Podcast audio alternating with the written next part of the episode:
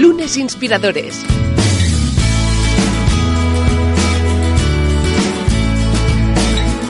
Con David Tomás y Edu Pascual.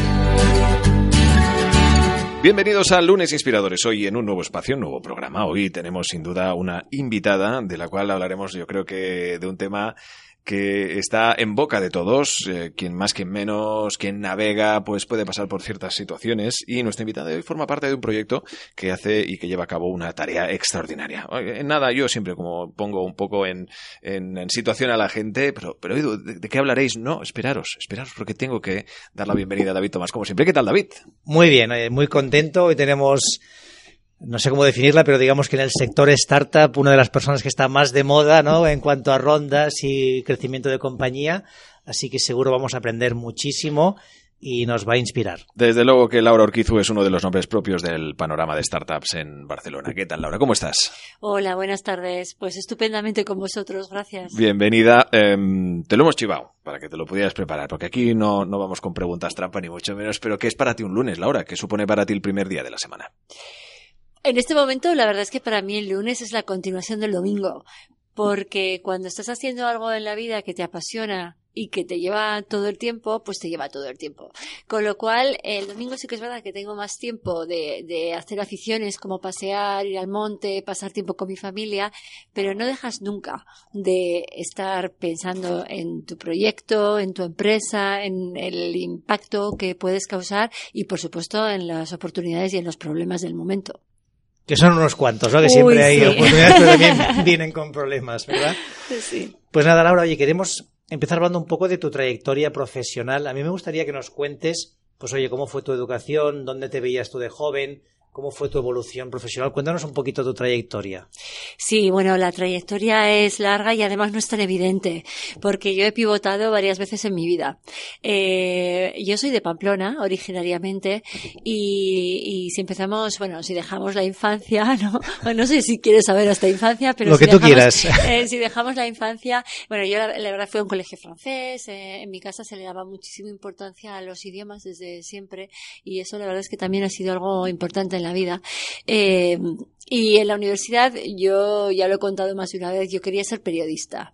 Pero mi padre me dijo que esto de ser periodista, que iba a terminar poniendo esquelas en el diario de Navarra.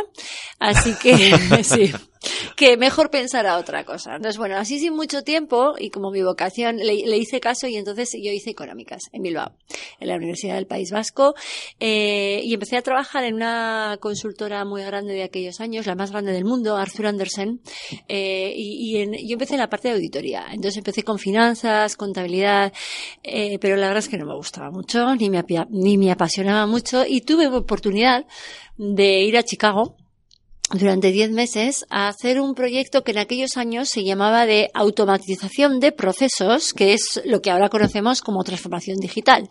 Consistía en analizar los procesos de una empresa, en este caso la, propia de, de, Arthur Andersen, y transformarlo en procesos digitales, en tecnología. Bueno, allá encontré lo que realmente me gustaba. Y a mí me interesa mucho ¿Por qué te cogieron a ti? Porque, a ver, eras una persona que llevaba pocos años en Arthur Andersen, estabas en España, que tampoco era el país más importante para la compañía, ¿no? ¿Y cómo te seleccionan a ti para, para ir a esta posición, ¿no? que es la sede central y, y, a pilotar o a trabajar en el, en el proyecto estrella ¿no? de la propia compañía. Efectivamente, eh, Chicago es, en aquellos momentos en Arthur Anderson estaríamos a nivel mundial 50.000, 60.000 personas. Eh, fuimos unos cuantos, uno de, de querían, um, uno de cada práctica de país, ¿no? Más o menos. Entonces, eh, del sur de Europa había una persona. La razón por la que me escogieron a mí es también una razón que me ha acompañado siempre en la vida y es dar un paso adelante. Yo desde que, desde que entré en Arthur Andersen, bueno, pues sí, empecé a hacer eh, auditoría, empecé a hacer finanzas, contabilidad, pero yo ya iba comentando que a mí me gustaría hacer otras cosas. Y lo dejé saber varias veces, eh, que, que, porque en aquellos momentos se había escindido Arthur Andersen de Andersen Consulting, querían volver a empezar la práctica de consultoría, eh, yo había oído algo, entonces yo ya iba contando que yo quería hacer otras cosas. Y yo creo que en la vida en general, y esto es algo que como hace ya muchos años, sí que es verdad que lo he visto, tienes que dar un paso adelante, tienes que pedir las cosas. También todo era en inglés y en el sur de Europa en aquellos momentos tampoco había tantas personas que hablaran inglés eh, fluidamente. Eh, fluidamente, me salía fluent, eso, fluidamente. Y, y, por eso fue por las dos cosas, porque yo manifesté que quería participar en proyecto el que fuera y el inglés. Fíjate, ¿no? Lo, lo, que dices, la importancia de dar ese paso adelante, de no tener miedo de decir, oye, yo quiero hacer otra cosa y empezar a decirlo, ¿no? Que la gente lo sepa, porque si no, no te van a salir oportunidades. Esto es, esto es. Yo creo que esto los millennials lo hacen mucho mejor que lo hacíamos nosotros. Exacto, antes, antes asumías, ¿no? Que estoy en este sitio y no voy a decir mucho nada. Mucho mejor. Oye, entonces cuéntanos un poco el, siguiente paso. Sí, entonces bueno, yo la verdad es que vi lo que me gustaba. Entonces yo ya nunca quise volver a la práctica de lo que era finanzas, contabilidad, aunque también tengo que reconocer que es algo que, que me ha servido muchísimo en la vida, muchísimo. Y a partir de ahí ya el siguiente paso fue ir a una entidad financiera a llevar adelante el proceso de transformación del euro. Eh, estamos hablando de que era antes del 2000, era un proceso muy complejo, eh, eh, también porque en los bancos no hay dinero, hay datos.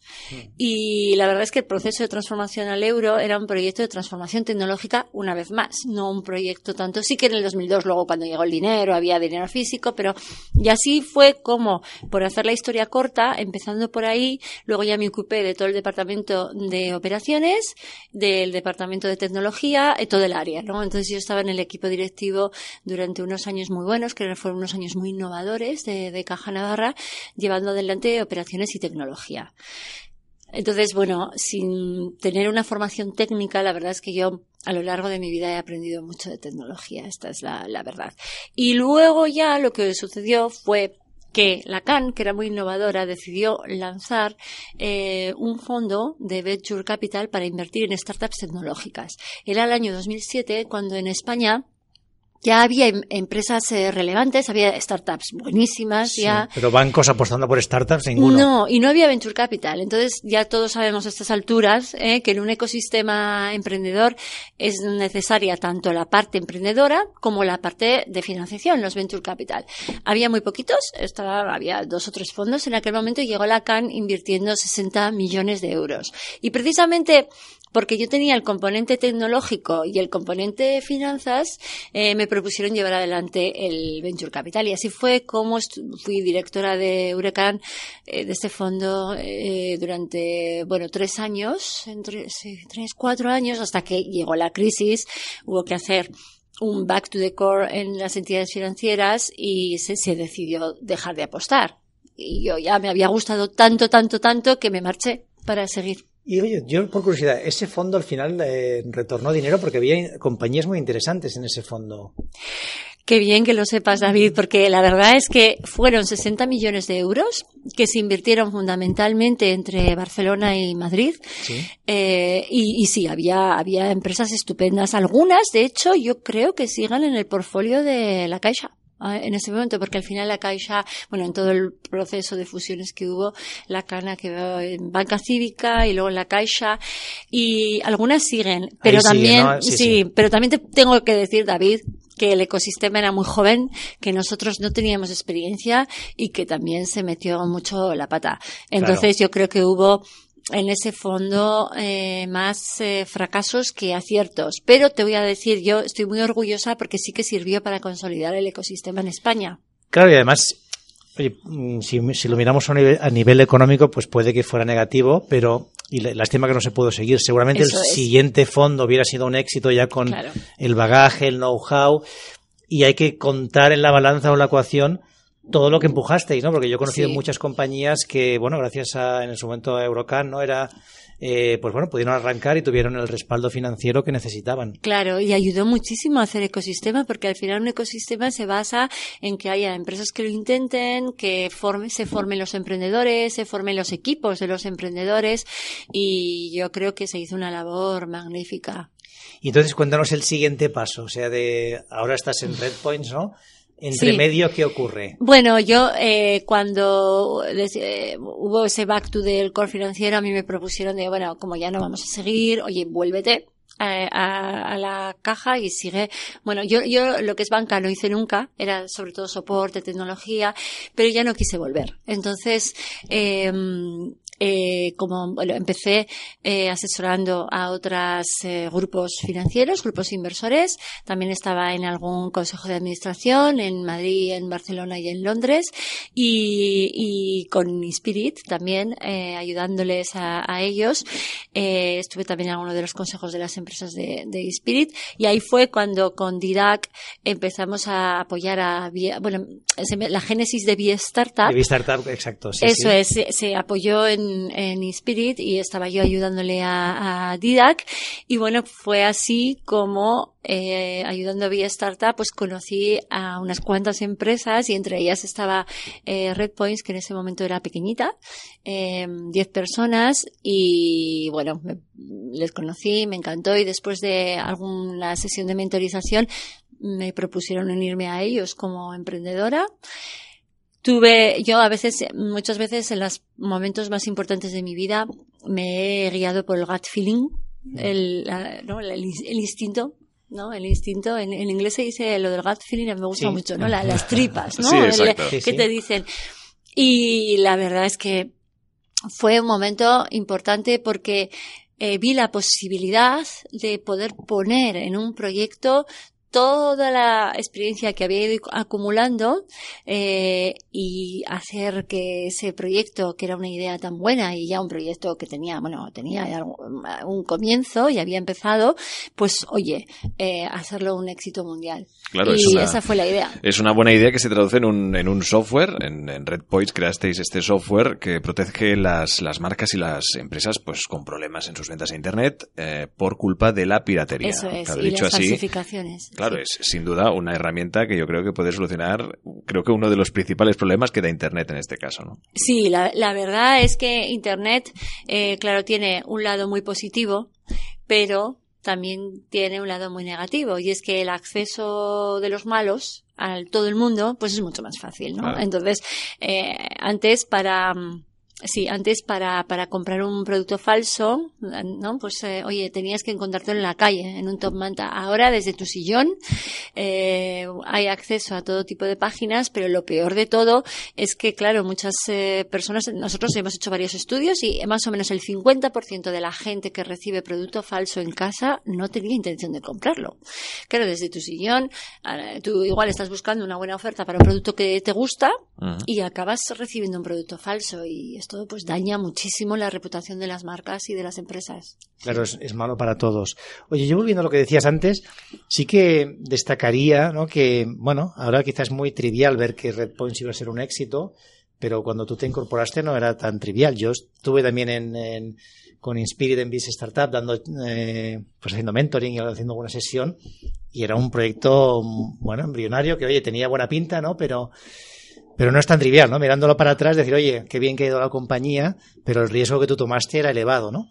Y creo también que hay, un fenómeno que yo lo he visto en varias compañías, por ejemplo, también pasó en, en Globo, ¿no? De, de los mentores que estábamos, ese, esa unión entre alguien que arranca un proyecto que quizá tiene pues la- la- la- el conocimiento tecnológico, la primera parte del proyecto, pero incorporar a alguien como tu perfil, pues que tiene ya un bagaje profesional, que tiene una experiencia, que tiene una red de contactos, una capacidad de, de movilizar personas, inversión, creo que es una combinación ganadora y que afortunadamente la empezamos a ver más, pero hasta ahora tampoco se veía mucho, ¿no? Es el, muchas veces el emprendedor o la emprendedora es, bueno, yo voy solo por mi camino, cuando es muy importante incorporar a alguien de un perfil alto como el tuyo en un proyecto, ¿no? No sé, desde tu punto de vista, cómo viviste ese momento de decir, bueno, me la estoy jugando, porque en realidad para ti era un riesgo elevadísimo, ¿no? Tenías N opciones, ¿no? De trabajar en muchos sitios y te ibas a un proyecto incierto donde nadie, nadie te garantizaba el éxito. No, no, totalmente. Es que es como lo estás diciendo, David, no, no se puede decir mejor. La oportunidad era enorme, pero el riesgo era igual de enorme, porque en ese momento, bueno, pues eh, Red Points era un proyecto muy, muy incipiente. Eh, em, el producto no era el producto como tal, era un prototipo, lo que, lo que había en ese, en ese momento, ¿no? El producto se ha desarrollado durante estos cinco años, le faltaba financiación y efectivamente no deja de ser un proyecto de emprendeduría, aunque la idea es brillantísima, pero hay que ejecutarlo, ¿no? Entonces, eh, un proyecto en ese estadio, pues eh, tiene, tiene mucho riesgo. Y, mm, yo, la, la, verdad es que tiene que poder más la oportunidad y las ganas al riesgo. Y lo que dices de, lo que dices de la combinación es buenísima. Eh, yo hace, hace cinco años ya de esto, bueno, cinco años y medio ya casi, eh, de, de, esto que estamos hablando. Y en aquel momento, la verdad es que yo ahí me volví a sentir un poco pionera porque ese viaje al revés, ¿eh? ese viaje de estar en consejos y estar en inversión y estar asesorando empresas a ponerte en ese momento el gorro de emprendedor y, y, bueno y decir oye no tenemos caja aquí no cobra nadie hasta que esto bueno pues eh, no era tan habitual. Y es verdad que ahora eh, de cinco años y medio más tarde se empieza a ver más y yo creo que es una combinación ganadora como dices David. Claro porque además es que bueno pues, tienes la capacidad de potenciar el proyecto. Un proyecto a lo mejor vale uno cuando te le sumas a una persona como tú, de repente ya solo por esto ya vale dos, ¿no? Y luego abres muchas posibilidades, ¿no? Oye, en estos cinco años, bueno, habrás tenido momentos muy buenos, ¿no? Como me imagino el, el último, ¿no? La última ronda que habéis cerrado, que, bueno, la gente lo celebra, pero también es verdad que es un tema para ponerte a trabajar mucho. Pero cuéntanos así, bueno, las cosas que has aprendido en este camino, quizá los momentos en los que has tenido más dudas o, has pensado, uy, aquí, aunque parezca desde fuera una cosa, todavía tenemos mucho trabajo por hacer. Hmm. Pues también qué pregunta tan interesante porque es esa pregunta habitual de qué te quita el sueño, ¿no? Por las noches, pues va cambiando. Eh, claro, eh, tú cuando, cuando piensas toda la dimensión de un producto es, ya sabremos hacer bien este producto, ya funcionará la tecnología, ya, ya, ya hará lo que queremos que haga. Eh, esto, claro, lo tienes al principio al principio y, y, ya seremos capaces de entregar al cliente lo que el cliente quiere. Eso al principio es lo que más te quita el sueño. Y pues, eh, no sé, de, de 10 a 250 personas que somos ahora, lo que te quita el sueño es otra cosa, que es todo lo contrario. Ya está el producto, ya están los clientes, ya está el mercado, eh, y es, ahora la siguiente es, oye, ¿cómo voy a ser yo capaz ahora de pasar al siguiente estadio y ser una referencia mundial manteniendo la cultura que nos ha traído hasta aquí, la alineación estratégica y ser capaz de encontrar, ahora ya es ser capaz de, las, de encontrar esas personas que te van a poner en el siguiente, en el siguiente nivel. Porque cuando ya estás en este estadio, va más que nunca de las personas. Va más que nunca, siempre va de las personas, siempre. Pero al principio yo te diría casi que hay otra serie de cosas en juego, ¿no? Casi que al principio importa más la tecnología, eh, o sea, no que importe más, pero importa tanto, eh, importan los primeros clientes, importa el market fit. Cuando estamos ahora en nuestro estadio, en, en esta fase, lo que importa es encontrar las personas adecuadas para seguir creciendo al mismo ritmo que has estado creciendo y convertirte en, el, en el, la referencia mundial. ¿Y esto cómo, cómo, se hace? Cuéntanos un poco la receta mágica que darías tú. Alguien que diga, oye, me toca escalar. ¿Cuál, cuál crees que es la máxima prioridad que uno tiene que tener en mente? Pues eh, si eres el CEO, la máxima prioridad es esa. Es, eh, eh, hay, hay, una cosa muy importante y es que cuando eres 10 y cuando eres 50, eh, piensas la estrategia, eh, comunicas esa estrategia y tienes la capacidad de saber que todo el mundo la está entendiendo igual, entonces hay un alineamiento estupendo para seguir la estrategia. Cuando ya eres 250 y sin ninguna mala intención, unos entienden la estrategia de una manera, otros la entienden de otra y un tercer grupo la entiende de otra manera distinta. Entonces tienes que saber que tu prioridad absoluta es alinear a todos los equipos, estar muy segura de que todo el mundo entiende lo mismo y que la estrategia es única y dedicar mucho tiempo a al hiring, a, a, reclutar a las personas adecuadas, a analizar dónde están los primeros, los principales problemas y, y a, a, a, comunicar. Que no es poco, ¿eh? que es no. bastante.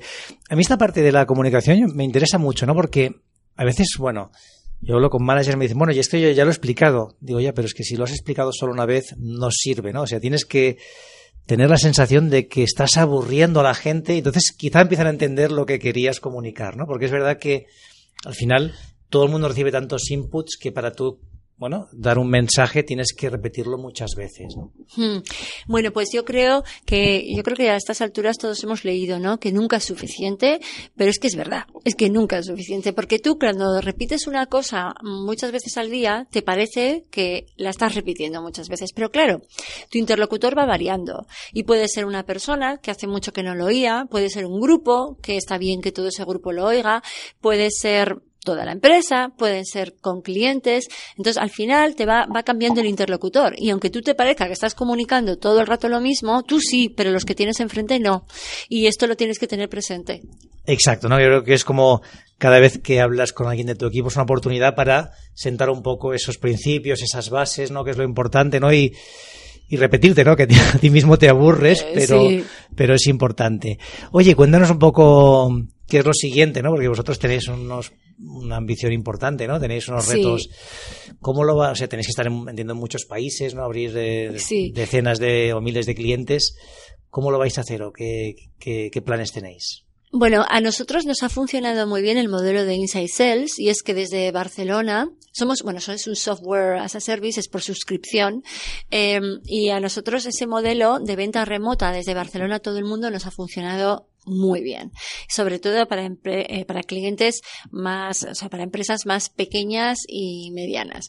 Ahora, eh, como el siguiente reto es crecer en empresas muy grandes, ahí ya el modelo de Inside Sales no es suficiente. Con lo cual, eh, nosotros estamos haciendo una apuesta muy fuerte por Estados Unidos. Hemos abierto oficinas en Nueva York y en Salt Lake City precisamente para estar más cerca de esas empresas más grandes.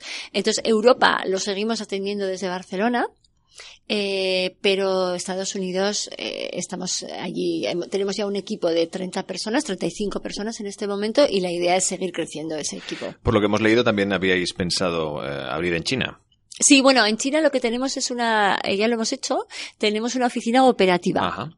Es una oficina, ¿por qué? Porque, bueno, nosotros, nuestro, nuestra plataforma eh, funciona en base a algoritmos de búsqueda, eh, en base a lo que se llama scraping y crawling de, de marketplaces y social, eh, redes sociales o, o websites eh, relevantes, ¿no?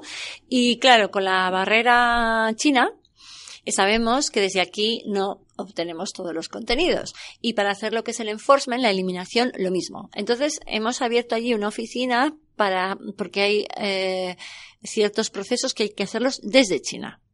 Y Claro. es una oficina operativa, no es una oficina de comercial o de, de- de- Claro, es que precisamente por eso, ¿no? Porque estamos hablando de un país donde, o del que se dice, o del que parte, gran parte, pues de falsificaciones, etcétera, Sí. etcétera, y también donde reside una gran actividad en el hecho de la piratería, como habla, comentábamos anteriormente. Entiendo Sí. que ahí hay mucho trabajo por hacer también, ¿no? Sí, porque eh, nosotros todo es online. Entonces, bueno, en online todos podemos pensar en grandes marketplaces como Amazon, eBay, que están en Estados Unidos, o no sé, por lo mencionar, eh, redes sociales como Facebook o Instagram, etcétera.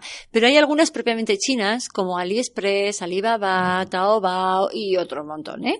Eh, y estas no encuentras lo mismo desde aquí que desde allí. Y para lanzar lo que es la eliminación, lo mismo. Claro.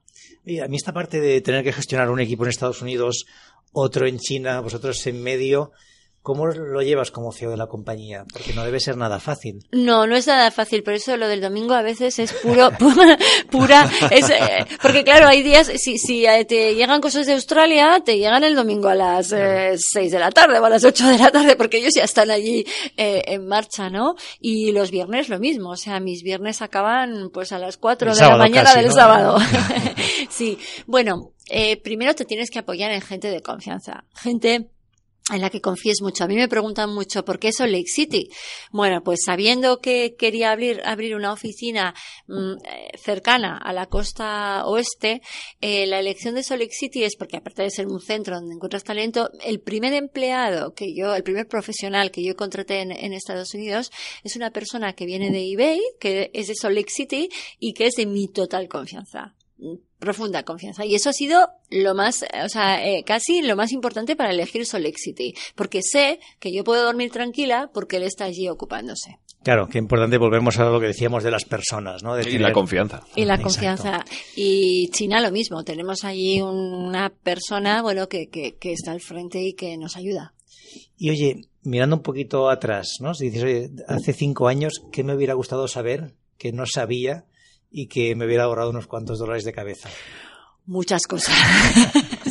si fuera solamente una, pero la verdad es que, que sí, muchas cosas. Pues mira, probablemente una de las cosas que no sabía y he experimentado eh, en primera persona es la necesidad efectivamente de ir cambiando perfiles, ir incorporando eh, sí, nuevos, nuevas personas precisamente y volvemos a las personas para cada estadio del, del proyecto, ¿no? Esto que te lo cuentan hasta que tú, tú siempre piensas, uy, no, los míos, los míos, es que los míos son, vamos, clase A, world class, y, y luego ya ves que es que además ellos mismos levantan la mano, ¿eh? Yo, la verdad es que en Red Points eh, he tenido la suerte de contar con un equipo tan bueno, buenas personas, como dice Didac, ¿no?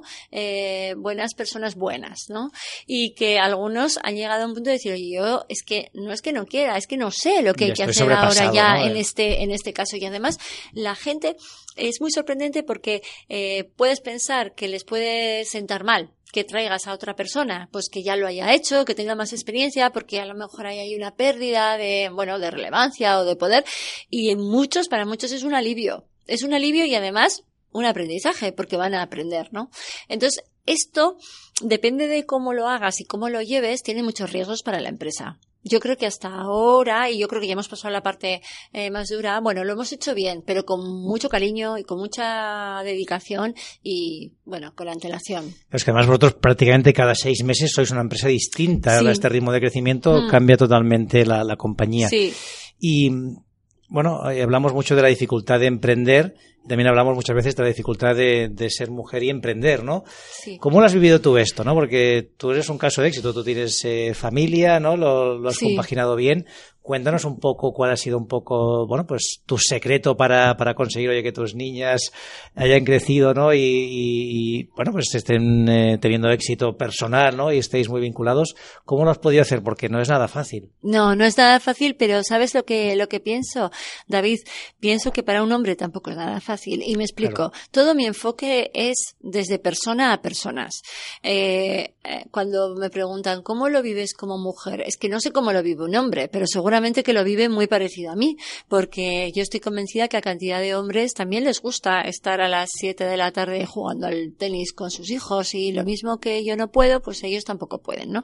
Y luego también lo mismo cuando te enfrentas a alguien, pues lo mismo que para mí la diversidad es facilísima, porque yo veo personas, no veo mm, género, no veo etnias diferentes ni, ni procedencias distintas. Esto es. Entonces, eh, eh, lo que sí que es verdad es que yo lo he hecho a nivel personal con mucha inteligencia en el sentido de el- esto que es tan manido del tiempo de calidad, pues también es verdad. Es decir, eh, yo he sido una persona que a lo largo de toda mi vida ha trabajado hasta bueno, muchas horas, de, igual demasiadas, ¿no? Y sin embargo, esto no ha impedido que la relación con mis hijos sea increíble, excelente y de una confianza total. Y es porque igual esto del bocadillo, poner el bocadillo de salchichón a la- cuando tienen cinco años no me ha parecido tan importante, pero sí me ha parecido muy importante cuando llegaba el viernes dedicarles todo el fin de semana. Claro, he renunciado a muchas cosas personalmente, ¿eh? Yo, bueno, pues he dejado, yo no, lo de jugar al golf, por ejemplo, que no sé ni si me gusta, no tengo ni idea, pero claro, son cuatro horas fuera de casa, ¿no? Entonces, eh, no lo he hecho nunca, aunque me hubiera gustado, pues por no estar cuatro horas fuera de casa. Y todo lo que, todos los viajes han sido con mis hijos, toda la actividad de fin de semana con mis hijos, y para lo importante he intentado estar siempre. Claro, al final es una forma de hablar del tiempo para ti misma, ¿no? Que en ese aspecto pues Sí. dedicaste a, a- Esto a tu es. familia, Sí, desde luego. eso es. O sea, el tiempo mío es el de mi familia. Está claro, está Sí. claro. Yo eh, es que estoy muy fascinado por el proyecto de Red Points, eh, es, es extraordinario y me vienen pre- preguntas infinitas, se nos está acabando el tiempo, pero hay una que, ¿para cuándo un detector de fake news? Me encanta esa pregunta. Porque es verdad, nos, Sí. nos ahorraríamos disgustos y también falsas alegrías también. No, tienes toda la razón. Mira, eh, es algo que nosotros, eh, hay una cosa que una empresa joven, una startup, una, eh, como Redpoints tiene que hacer que se llama foco. No puedes perder el foco. Entonces nosotros el foco lo teníamos muy claro en un determinado tipo de productos y hasta ahora es lo que hemos hecho. Esto no quita para que enseguida nos podamos poner ya a investigar otro tipo de líneas como esta.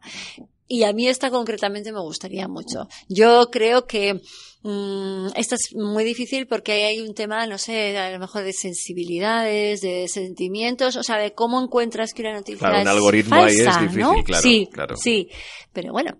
No sé, no sé, es algo que, que lo tenemos que explorar. estoy- acabaréis dando con el clavo Sí, segurísimo, segurísimo. me y- y, encantaría. realmente haréis un gran bien a la humanidad, es verdad, Sí, es verdad. porque parece que Me no. encantaría, sí, sí. Pues muy bien, pues llegamos al final de la entrevista, David, y el momento de, de sacar las conclusiones, que, hombre, yo creo que se han ido dando unas cuantas, ¿eh? De Unas cuantas. ¿eh? Yo me quedo con la- la- una de las que has repetido varias veces, que son las personas, ¿no? Que es básico, que esto lo sabemos todos, pero, pero hay que recordarlo, ¿no? Que, que es importante en eh, nuestro proyecto que busquemos a personas afines, de confianza, con la que estemos alineados y que además sepamos irnos reinventando, ¿no? Adaptándonos a aquellas que van a aportar valor.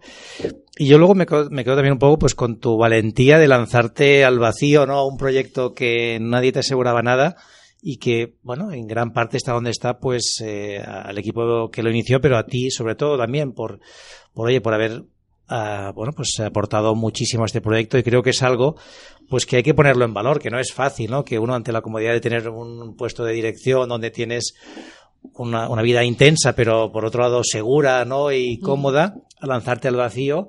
Bueno, pues yo creo que en tu caso ha compensado con creces, ¿no? El esfuerzo. Y es algo que le diría a cualquier persona que se anime a hacer. Oye, si no estás convencido de lo que haces, es mejor lanzarte a un proyecto y probar algo con ganas, como has hecho tú, que no quedarte con un trabajo que no estés convencido 100%.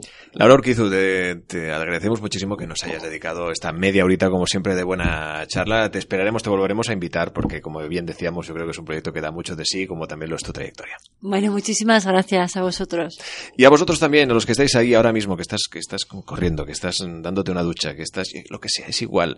Eh, nos encanta que nos acompañéis cada semana. Cada lunes sacamos un nuevo capítulo con un nuevo, nuevo profesional que nos viene pues a contar sus aventuras y de las que siempre sacamos nuestras conclusiones, también nuestros aprendizajes personales. Os agradecemos a todos que estéis ahí, como siempre, compartir, comentar y David, encantado de la vida. Exacto, sobre todo acordaros los lunes por la mañana de hablar del, del podcast, comentarlo con los compañeros de trabajo y nada, y mandarnos todas las preguntas y comentarios que como siempre estaremos encantadísimos de responderlas. Estos lunes inspiradores, cuarta temporada. Suscríbete a nuestro canal de YouTube, a nuestra cuenta de iVoox y síguenos en Twitter, arroba lunesinspirador. Lunes Inspiradores.